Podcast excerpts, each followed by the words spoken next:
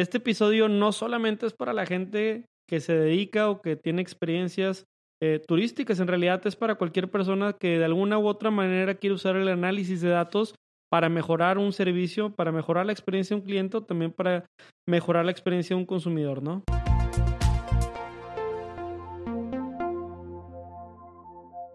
¿Qué tal? ¿Cómo están? ¿Ya nos extrañaban o no? Bienvenidos a esta temporada número 7 de Café de Datos. Es un placer volver a saludarlos aquí. Su servidor y amigo César Salinas, al lado de mi compadre Pedro. ¿Cómo andas? Bien, bien. ¿Qué tal, César? Muy contento. Después de haber tenido algunas experiencias intercontinentales, porque me fui de vacaciones. Gracias por darme chance, amigos. amigos de Atlas. Y también con bastantes nuevos aprendizajes, porque Vengo de un evento que tuvimos la oportunidad a nombre de Atlas de ir, Fitur, y listo para contar todo. Oye, sí, Feria Internacional del Turismo ahí en Madrid, ¿verdad? Qué bárbaro. Correcto. ¿Y qué crees? Hasta nos escuchan Café Datos en Madrid, ¿eh? ¿No crees que... Ah, hubo fans. Sí, pues es que al final de cuentas Café Datos es todo lo que tiene que ver con un podcast para la gente que es analista o científica de datos, entusiastas y gente que le encanta el mundo de la tecnología. Y ahí hay mucha gente que estaba buscando contenido en español, entonces le cayó muy bien algunos cafés con sus datos o datos con café. Buena onda, sí, un saludo a todos también ahí durante las fechas de sembrinas Estuvimos mandando este, algunas postales navideñas y todo, y mucha raza que, que salió ahí que, que, escucha el podcast. Entonces, un saludo a todos los de Ciudad de México, a todos los de Latinoamérica por allá, Colombia, Perú, Chile, etcétera. Y pues muchas gracias. En esta ocasión, entonces, venimos justamente a platicar, aprovechando de la experiencia reciente que ha tenido aquí mi compadre, de turismo. El día de hoy vamos a estar hablando de los análisis que le sirven a un vendedor de experiencias turísticas. Entonces, pues primero que nada, creo que para estar en el mismo piso de entendimiento, como siempre procuramos eh, ponernos a todos. ¿A qué nos referimos cuando hablamos de una experiencia turística? ¿Cuál ha sido la más reciente que has tenido, hermano? aprovechando que, que, has tenido una muy buena. Sí, muchas gracias. Fíjate que, que tuve varias eh, y seguramente quienes nos escuchan a lo mejor ya han tenido una experiencia turística, pero no se han dado cuenta porque hasta ir a comer a un restaurante puede considerarse una experiencia turística. Correcto. Pero particularmente quiero destacar una en donde eh, tuve la oportunidad de hacer un tour. Este tour era un tour guiado por una ciudad que se llama Jerusalén, una ciudad que, que tiene bastante historia. Y en este tour guiado eh, de mi buen amigo Ryan de Waco, Texas, Saludos Ryan, muchísimas gracias por tus tres horas invertidas. y además de eso, pues este tour tiene una experiencia gastronómica porque nos llevó a comer a algunos lugares ah, eh, de contacto y, no solo eso, ¿verdad? Bastante, bastante cultural. Entonces creo que ese es el tipo de experiencias turísticas que a mí me gustan más. Yo soy más de cultura y todo. Sé que tú eres más de adrenalina. No sé si quieres contar las tuyas también, mi César. Sí, es que, a ver, yo, yo sigo soñando con aquella experiencia en, en, globo aerostático. Me tocó volar por ahí con mi novia. Y sí, la verdad es que suspenderte sobre el aire en un globo que va ahí este, con fuego y, caliente y todo, y, la cajita es muy chiquita y vas ahí con el guía y todo el rollo, y aparte el guía va haciendo este, muy buenas bromas de qué pasa si nos caemos hasta esta altura y todo, qué pasa si el viento nos lleva a otro lado, está muy bueno, pero sí, igual, o sea, la experiencia empezó justamente en el tema de desde llegar al lugar, ¿no? De madrugada, super madrugada, ver todo el armado de los globos, que es todo un arte. Luego el recorrido que sin duda es eh, muy bonito y todo. Y al final incluso, como dices tú, ya mezclando un poco lo gastronómico, pues nos echamos un vinito. ¿no? Yo soy de vinos, pero pues al parecer la gente con la que iba y a mi novia también lo disfrutaron bastante. Entonces, esa es la, experiencia más reciente y, sin duda ha sido de, las mejores que he tenido en términos de, adrenalina y de gusto también. No, pues ahora toda la gente que pasó su 14 de febrero, pues tómele apuntes, ¿no? Para que siga aprovechando el mes de febrero con estas experiencias. Y creo que el, el capítulo de hoy también resuelve que tanto tu experiencia como la mía están muy bien analizadas analizadas desde la parte logística, analizadas desde la parte de promoción y cómo nos atendieron, porque seguramente hubo una interacción antes, durante y después, claro. ¿verdad? De toda la campaña. Entonces, este episodio no solamente es para la gente que se dedica o que tiene experiencias eh, turísticas, en realidad es para cualquier persona que de alguna u otra manera quiere usar el análisis de datos para mejorar un servicio, para mejorar la experiencia de un cliente o también para mejorar la experiencia de un consumidor, ¿no? Sí, sí, sí, creo que va a ser también bien, importante esa parte, distinguir en los diferentes momentos el valor agregado que va dándote a la experiencia holística como tal al momento de que te dicen, oye, ¿cómo te fue? Pues te acuerdas desde que inició hasta que terminó o incluso una semanita después o unos días después y ya estás pensando justamente en regresar gracias a todo ese buen sabor de boca que te dejan este tipo de experiencias. Entonces, pues por ahí digo, a ver, eh, acabamos de hablar de tours guiados, acabamos de hablar de actividades al aire libre, como lo son justamente la parte de los globos. Hay otro tipo de experiencias, sin duda, como lo son el alojamiento, ¿no? ¿Quién no hemos viajado a algún lado y nos hemos quedado en un hotel, nos hemos quedado en un Airbnb para los que somos acá millennials y todo el rollo? Hay otro tipo de, experiencias también como las degustaciones de comida y bebida, ¿no? Tú decías un restaurante, yo te mencionaste parte de los vinos. Y hay también algunas otras experiencias como el entretenimiento nocturno, ¿no? Ya para no vernos acá tan intensos contando nuestros entretenimientos nocturnos, pero pues puede incluir visitas a eh, pues conciertos, ¿no? Todo lo que es clubes nocturnos, espectáculos, eh, de pronto teatros también, muy padre. Entonces es un poquito de, de las diferentes experiencias eh, turísticas que se pueden tener y vamos a estar platicando un poquito de este o sobre estos ejemplos, ¿no? Sí, para hacer también un poco, un poco de principios, si, el, si tú estás interesado en buscar experiencias turísticas, te quiero recomendar un sitio que me gusta mucho que se llama Airbnb Experiences o TripAdvisor. de hecho, César y yo alguna vez lo usamos para ir a subir el Nevado de Toluca y fue una muy buena experiencia. Y te quiero contar de cuál fue particularmente esa experiencia que contratamos en Airbnb para que entonces crucemos con los datos que sabían de nosotros y con los datos que con eso, que ya después aprendió el modelo de nosotros, nos siguió recomendando durante el tiempo. Entonces, de primera mano, eh, nuestra computadora sabía que íbamos a ir a Estado de México. Correcto. Nosotros somos de Monterrey y para llegar a Estado de México, de preferencia tomas un avión. Hay vuelos relativamente económicos y a partir de eso, pues nuestra computadora se alimenta de cookies y sabe que hicimos búsquedas para encontrar el mejor vuelo calidad a Estado de México. También buscamos Ciudad de México, pero preferimos, para tener una mejor experiencia, ¿verdad? Por esa junta que... ¿Era en Santa Fe? Era en Santa Fe. Eh, ir a Estado de México. Y como la junta era por ahí de, los, de lunes, eh, pues quisimos buscar una oportunidad para tener esta experiencia de ir al Nevado de Toluca. Nos gustaba mucho el senderismo y queríamos, creíamos que nuestros cuerpos iban a dar. Eh, nos gustaba, digo, ya no. Y acompañado de esa búsqueda, pues evidentemente eh, buscamos algún hospedaje, ¿no, César? ¿Te acuerdas? Sí, sí, sí. Me acuerdo perfecto que dijimos, oye, vámonos unos días antes, vamos a aprovechar. Y decíamos, oye, pues algo que esté lo más cerquita, ¿no? En el sentido de, distancia y también de tiempos, porque sabíamos, porque ya habíamos hecho senderismo acá, que era muy temprano. Entonces dijimos, oye, lo más cerquita que podamos dormir ahí literalmente del nevado y que esté padre. Y justamente a través de, de Airbnb dimos con creo que era un como hotel boutique o como un, eh, pues sí, hotel como más de, de, pueblo, un poco más este clásico, no rústico, pero estaba muy a gusto. Totalmente. ¿no? Llegamos este, directo ahí de, del vuelo, tomamos el, el taxi, nos fuimos directamente para allá, también muy ágil la entrada y todo. Y a partir de eso, cuando pensamos en, en ir al Nevado, dijimos, oye, pues igual que aquí, ¿no? Y a pesar de que somos locales y todo y que conocemos un poco las montañas, siempre pues en la mayor cantidad de seguridad y certidumbre posible. Entonces vamos con un profesional, ¿no? O sea, te, debemos de tener un guía, debemos de tener una persona profesional, debemos de tener alguien que conozca, alguien que ya haya ido, alguien certificado, este, y pues justamente ahí fue que iniciamos la búsqueda de, oye, ¿quién nos puede acompañar? Ya teníamos alguna experiencia justamente por acá en Monterrey con este pues operadores, con clubes de senderismo, etcétera, y dijimos, "Oye, pues de qué manera podemos empezar a conectar por allá?"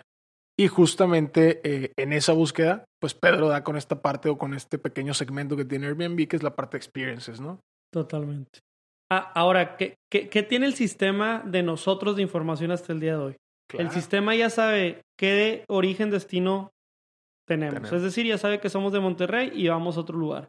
El sistema sabe qué día llegamos y qué día nos vamos. El sistema sabe a qué horas llegamos y por ende puede cruzar con nuestro servicio de transporte, que en este caso es Uber o Didi, y puede saber hacia dónde vamos. Todo eso se está almacenando en las famosas cookies para cuando después llegamos entonces a esta búsqueda de experiencia, pues ¿a poco tú crees que Airbnb nos hizo muchas preguntas? No, Airbnb ya te programa. Ya nuestro perfil. Este fin de semana ya te recomiendo para esta zona que vas a ir, esta búsqueda y nosotros alimentamos inteligentemente Airbnb, ¿verdad? diciéndole que éramos dos personas eh, sanas y que éramos adultos buscando una experiencia en una montaña y la fórmula nos recetó esta profesional, una chica bastante, bastante profesional que parecía que era el mejor match para nosotros. Eh, la verdad es que tuvimos tres candidatos, al final César y yo nos seleccionamos este, por una, entonces el modelo o el sistema ya sabe nuestras preferencias también porque había unos que empezaban más tempranos, otro que te llevaban en coche, pero nosotros queremos hacer la experiencia completa.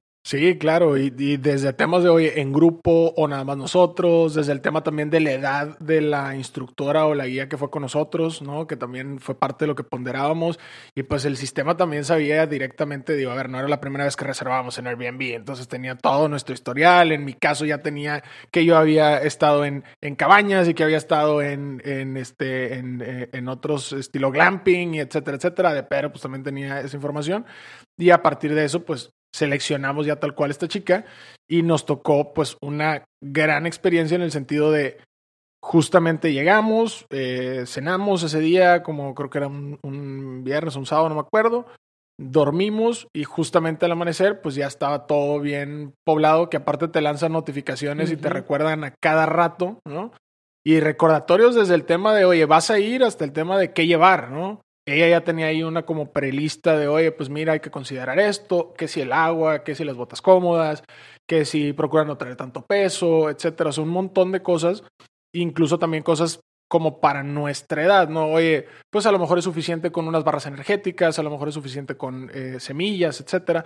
O sea, también muy ad hoc al perfil y pues ya toda la parte obviamente logística, ¿no? A qué horas, dónde nos veíamos, eh, ofreció justamente, digo, vernos en un punto intermedio y a partir de eso ya irnos todos juntos, ¿no? Al, al punto. Y pues nos llamó mucho la atención entre otras cosas. ya me ando desviando del tema, pero que llegamos y ella llevaba Botiquín. Un. Ah, bueno, botiquín y todo, pero a mí me llama mucho la atención. Litro y medio de agua. Sí. y un topper chiquito, así, el más chiquito que tengas en tu casa, con pues cacahuates, semillas, almendras, este, no es de la India y cositas así. Y párale de contar. Y listo. y párale de contar. Y nosotros bien con chaquetas y todo el rollo, y ella también como en un rompevientos. Digo, se veía que era para montaña, pero también muy ligera. Entonces, desde ahí ya nos empezó a dar confianza. Dijimos, ella se ve que viene esto todos los días o todos los fines de semana por lo menos. Y a partir de ahí nos empezó a dar mucha confianza. Y luego ya hicimos todo el recorrido, ¿no? A lo mejor mover un poco fast forward en este sentido para realmente capturar el valor de lo que queremos platicar. Y a partir de terminar el recorrido, pues viene esta famosísima parte o famosísimo punto de interacción de información que es evalúa tu experiencia, ¿no? Y el evaluar tu experiencia, digo, ya lo tiene muy también casado la, la plataforma de Airbnb, pero el evaluar tu experiencia, pues tiene todo que ver con, oye, ¿cómo te sentiste? ¿Qué tal te atendió? Si cumplió o no cumplió tus expectativas, etcétera. Y la verdad es que, digo, a pesar de, de los retos y las dificultades que siempre presenta hacer una actividad así de extrema en un lugar al que nunca has ido, a una altura a la que nunca has estado, con un solo día, bueno, menos de 12 horas de preparación tuvo, la verdad es que la pasamos muy, muy, muy bien.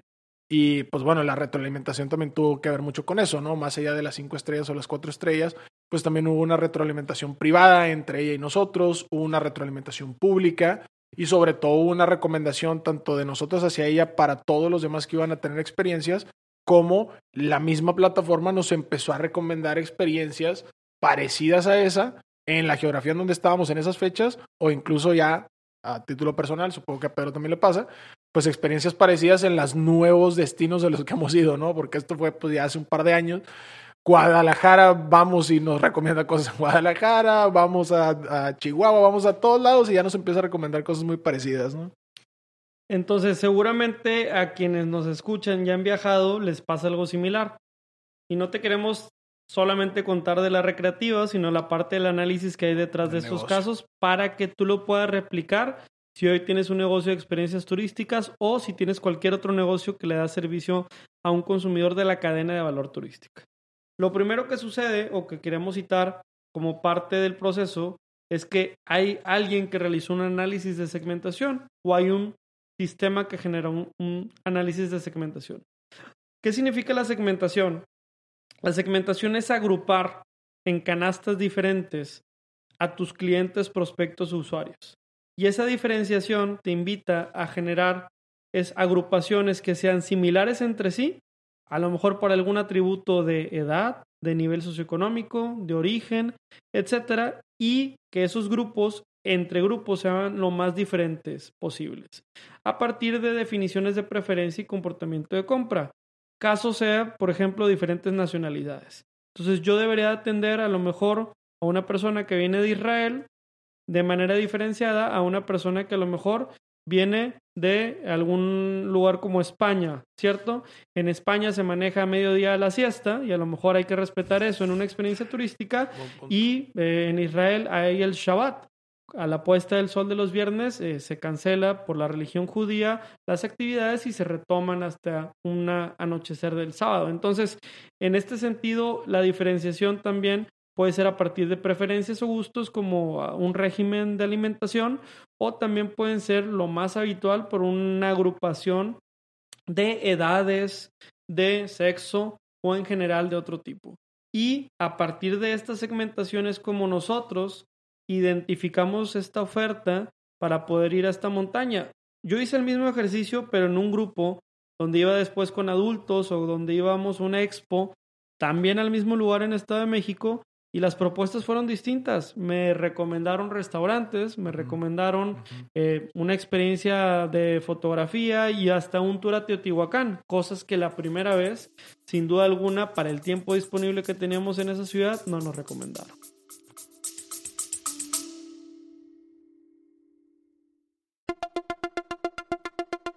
Te quiero invitar a que conozcas el nuevo programa de aprendizaje 15 técnicas introductorias de analítica de datos dentro de la primera generación de Retos Academy. A través de nuestros 14 módulos podrás explorar una amplia variedad de temas que te proporcionarán las habilidades necesarias para triunfar en el análisis de datos. Y eso no es todo. Contaremos con tres talleres en vivo e invitados e invitadas sorpresa con quien podrás discutir tus proyectos, recibir orientación personalizada y llevar tu conocimiento al siguiente nivel. Y si para cuando estás escuchando esta promoción ya venció, recuerda que siempre podrás encontrar contenido de aprendizaje en www.datlasacademy.com.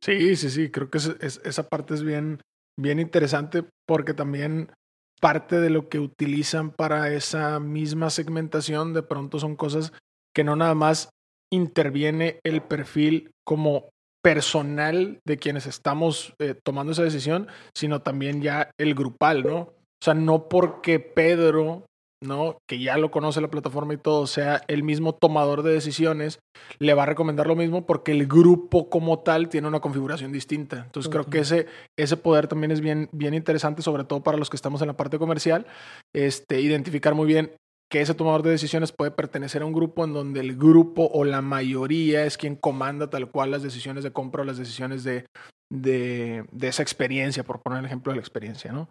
Ahora, eh, otro de los análisis que se hace bien importante eh, en esta parte, Pedro les hablaba del análisis de segmentación. Yo me fui un poco también hacia la última parte del viaje, que fue ya a partir de, oye, ¿cómo te fue? ¿No? Esas famosas cuatro estrellas, tres estrellas, dos estrellas. Ahí también detrás hay un análisis muy importante, que es este análisis de satisfacción del cliente, ¿no?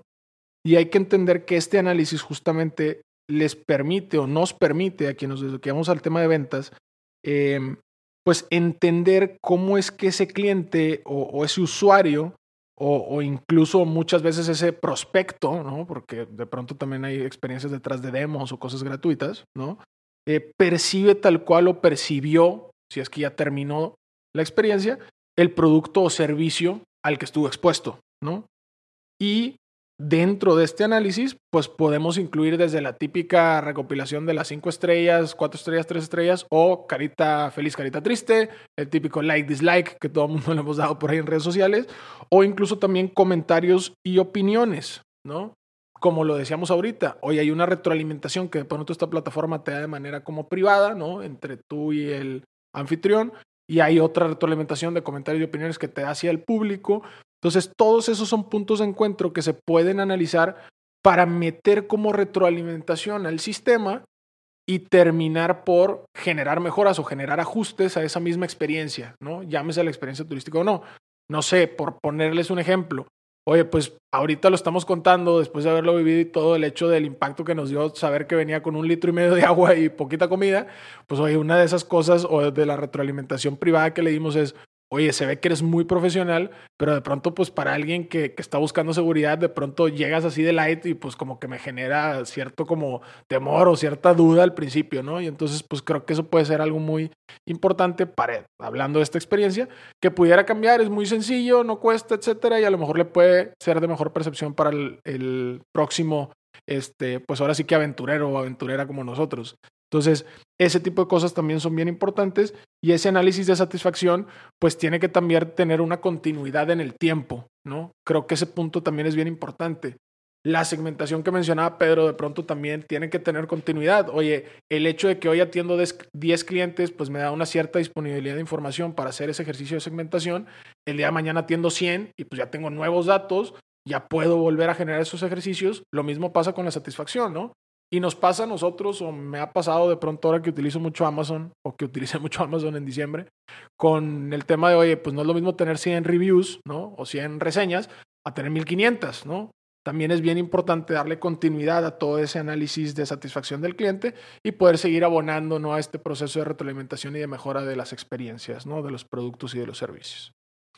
Algunas de las técnicas más usadas para el análisis de satisfacción son primero que nada, pues la parte que puede ser un poquito más eh, con intervención humana, es decir, poner alguna evaluación en cuestión de estrellas, ¿no? Del 1 al 5 estrellas, 1 al 4. De hecho, siempre recomiendan del 1 al 4, porque si pones del 1 al 5 y te quedas en el 3, no sabes si fue medio bueno o medio malo. Entonces, en el 1 al 4 te ayuda a ser un poquito más definitivo. También hay otro tipo de análisis que es el, el Net Promoting Score, ¿verdad? que es lo que normalmente quieres revisar si tienes gente que es promotora, ¿verdad? Eh, o evangelista de tu marca y eso lo contrastas contra los detractores, también es otra técnica buena de análisis. Y pues ya en la práctica también existen eh, como un sistema de notificaciones de alertas, es decir, si yo tengo un grupo de empleados y esos empleados brindan el mismo servicio turístico, yo querré saber cuál es la satisfacción que le dan a cada uno de mis empleados como para saber quién es mejor o quién es peor en dado caso brindando cierta experiencia, ¿no? Esto sucede mucho a lo mejor en museos o esto sucede mucho también en algunos tours en donde pues al momento de retroalimentar pues eh, vamos a premiar o recompensar a esa persona que está haciendo un mejor esfuerzo y que está saliendo mejor evaluada y entonces vamos a tratar de generar unas mejores prácticas o identificar esas áreas de oportunidad con la persona que a lo mejor anda un poco mal evaluada. Entonces, eh, digo, continuando, ya pasamos por dos ejercicios de análisis, el de segmentación, que al final también podemos trabajar con técnicas habituales, ¿no? De variables categóricas o variables numéricas. Eh, es de los más conocidos, pero también podemos a lo mejor hacer alguna especie de división manual si es que no tenemos tantos datos. La satisfacción al cliente y vamos a continuar con el comportamiento de compra. El comportamiento de compra es uno de los más retadores de los más difíciles, sobre todo en turismo, porque eh, tu comportamiento de compra natural es evaluar múltiples opciones. La gente que a veces adquiere eh, experiencias turísticas lo puede hacer a través de una agencia. Esa agencia le va a resolver porque tiene un catálogo y entonces no hay mucho que hacer de análisis en ese sentido. Pero si el catálogo es muy grande o si estamos hablando de un turista que hace su propia investigación y que quiere tener una experiencia muy personalizada, el comportamiento de compra nos va a ayudar a entender que, por ejemplo, un turista español reserva un vuelo a lo mejor 15 o 20 días antes, mientras que un turista mexicano dos o tres días antes de salir. O por otro lado, quien a lo mejor viaja a un hotel, ¿verdad? Probablemente eh, llega con cierto nivel de equipaje o con cierto nivel de expectativa para los desayunos y eh, la otra persona eh, a lo mejor se levanta a media hora de que el desayuno termine, ¿no? Entonces va a ser muy distinto. Este comportamiento de compra, eh, lo complicado es levantar los datos de estas múltiples señales, ¿no? Muchísimas veces lo que hacen las pasarelas de pagos es que registran si el BIN de la tarjeta con la que está pagando pertenece a cierta nacionalidad, entonces ya sabemos si la persona viene de fuera o de dentro del país. También podemos usar las currencies, ¿verdad? O las diferentes monedas o las horas de registro de compra, ¿cierto? Esa es una de las maneras. Y hay otro sentido eh, que también es importante contar, seguramente te ha pasado, César, que a veces sientes que, que te cambian tu comportamiento de compra, ¿no? Eh, alguna experiencia me ha pasado que no tenía pensado comprar algo o una experiencia turística, me llega un cupón y pues sabes que este presupuesto que era para otra cosa, pues déjamelo destino acá porque está muy atractiva, ¿no? Sí, sí, sí. De hecho, me, me, me, acaba de pasar hace poquito justamente con, con un concierto del típico jueves de, ah, dos por uno. Entonces, pues no teníamos pensado ir, pero pues si ya por el mismo precio de uno nos vamos, mi novia y yo, pues bueno, y entonces apenas va a suceder el concierto, esperamos que esté así de bueno. Eh, pero sí, justamente me, me pasó esa, esa, parte. Pero sí tiene razón, eh, el análisis de, de, comportamientos de compra creo que es lo, de lo más complejo que hemos visto, incluso también con clientes, ¿no? Hay, hay clientes de industrias que, que, le meten mucha ciencia y le meten mucho dinero y mucho tiempo, ¿no? En retail hemos visto que, que pasa mucho con, con, algunas marcas y todo, que le meten mucho tiempo, mucha cabeza, muchos profesionales y todo. Entonces, eh, está interesante.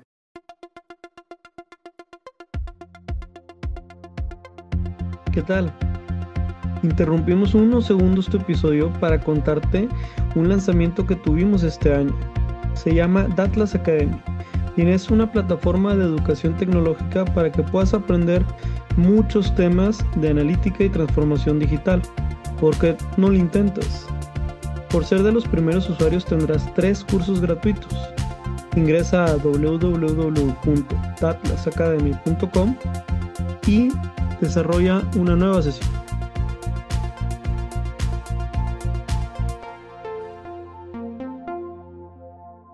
¿Qué tal? ¿Qué tal? Estamos de vuelta en su episodio número 111, primer episodio de esta séptima temporada de Café de Datos.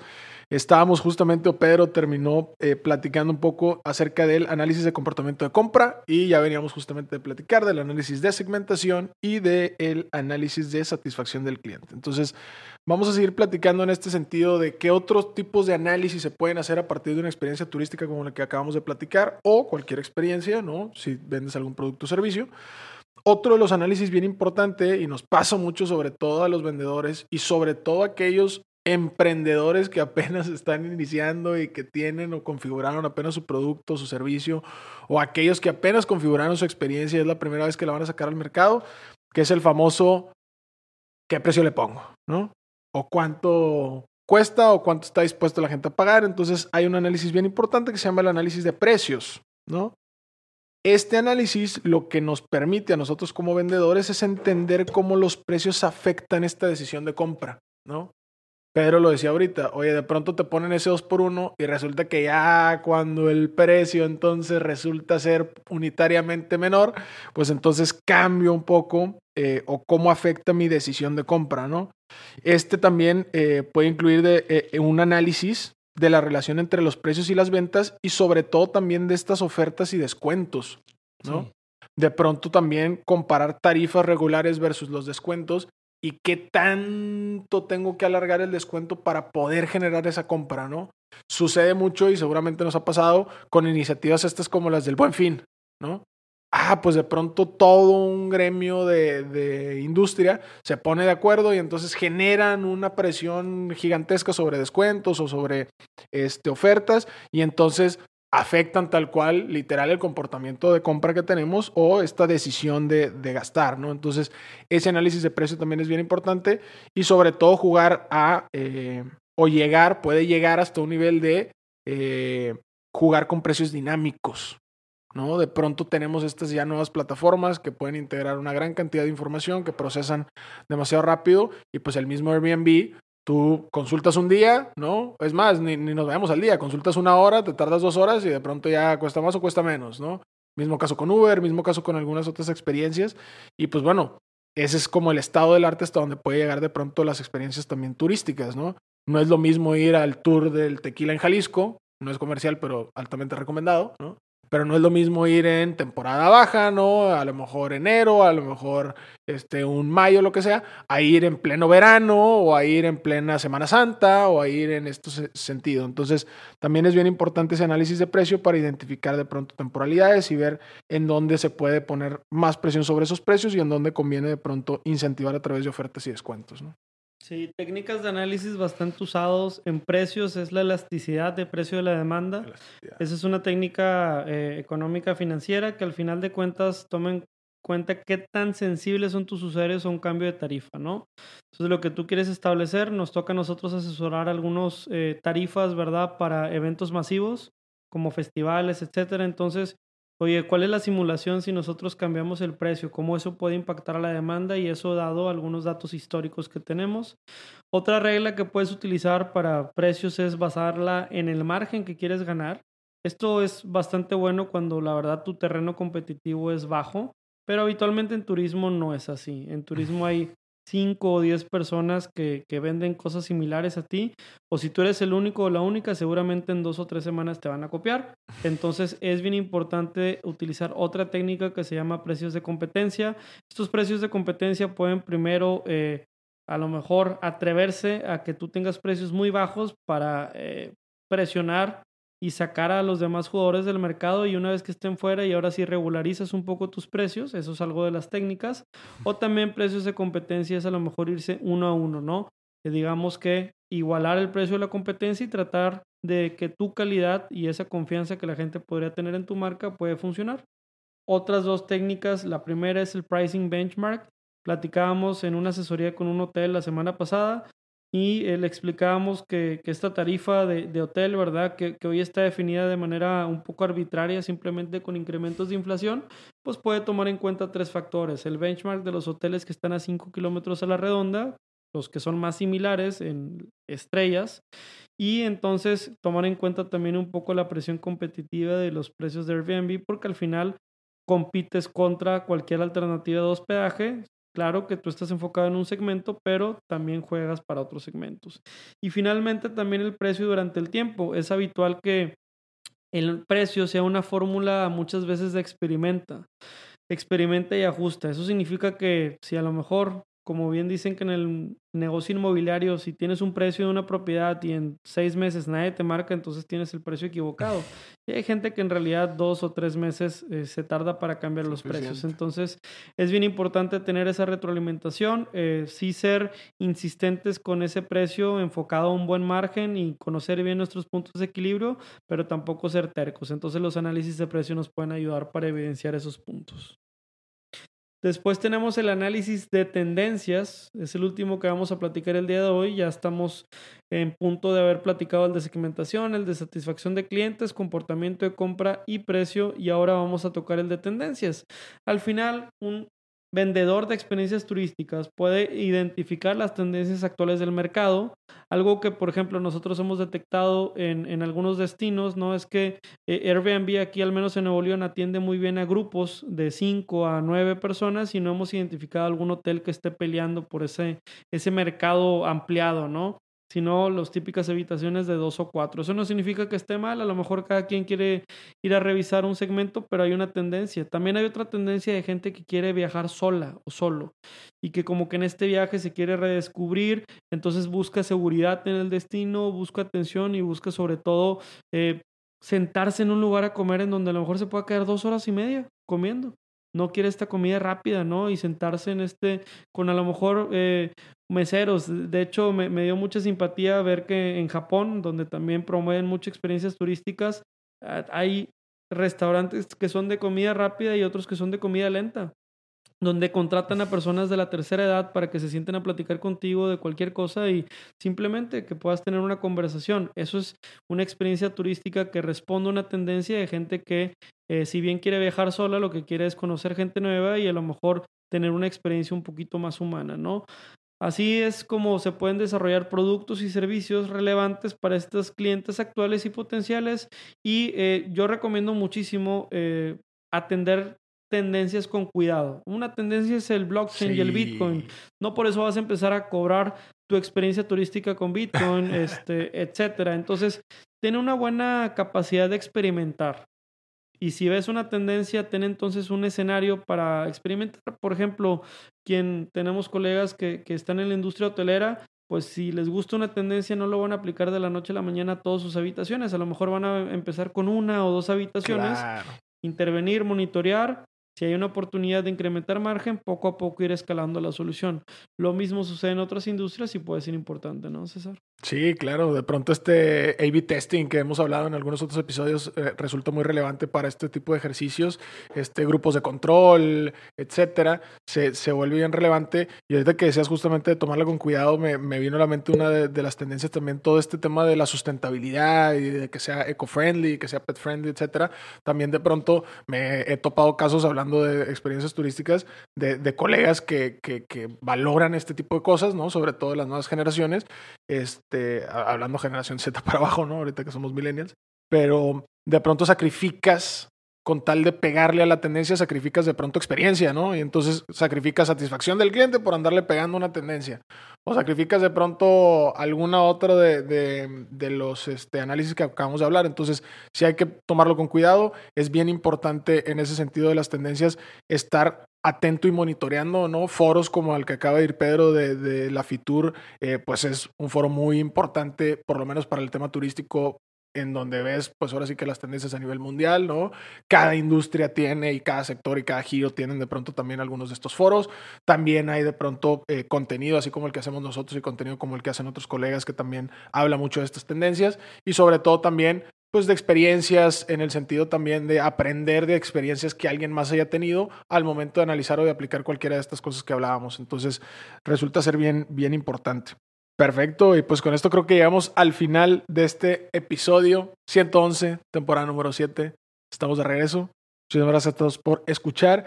Y pues bueno, recordarles que aquí hemos revisado por lo menos como cinco técnicas de análisis, ¿no? Y tenemos bastante más contenido que les puede ayudar como a profundizar en estos temas, a llevárselo también a algunas otras industrias. Por aquí en la descripción les vamos a dejar, por ahí está el blog de tendencias que eh, escribió hace poco Pedro de toda la experiencia en Fitur, que estuvimos por allá. Tenemos el que mencionábamos ahorita de A-B testing también por si quieren testear algunas cosas de, de este tipo de análisis o, o estrategias. Y tenemos también algunos otros de cómo hacer encuestas hablando de temas de satisfacción y pues bueno, algunos otros contenidos que pueden ser relevantes, por ahí se los dejamos en eh, la descripción del episodio para que lo puedan ir a ver por allá o escuchar.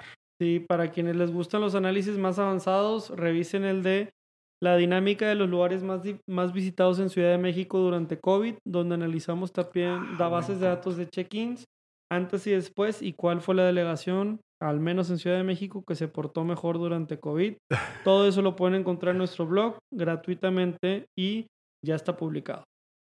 Es todo, perfectísimo. Pues muchísimas gracias. Nos vemos en el siguiente episodio y pues prepárense, vienen invitados esta temporada también. Ánimo. Gracias. Hasta aquí el podcast de hoy. Gracias por escucharnos. Puedes seguir disfrutando de tu café y aprendiendo analítica de datos en nuestro blog con más de 180 columnas acerca de analítica, emprendimiento y transformación digital. Visita blogdatlas.wordpress.com y disfruta del contenido. Finalmente, no olvides suscribirte a Café de Datos, el podcast de la startup Datlas. Hasta la próxima.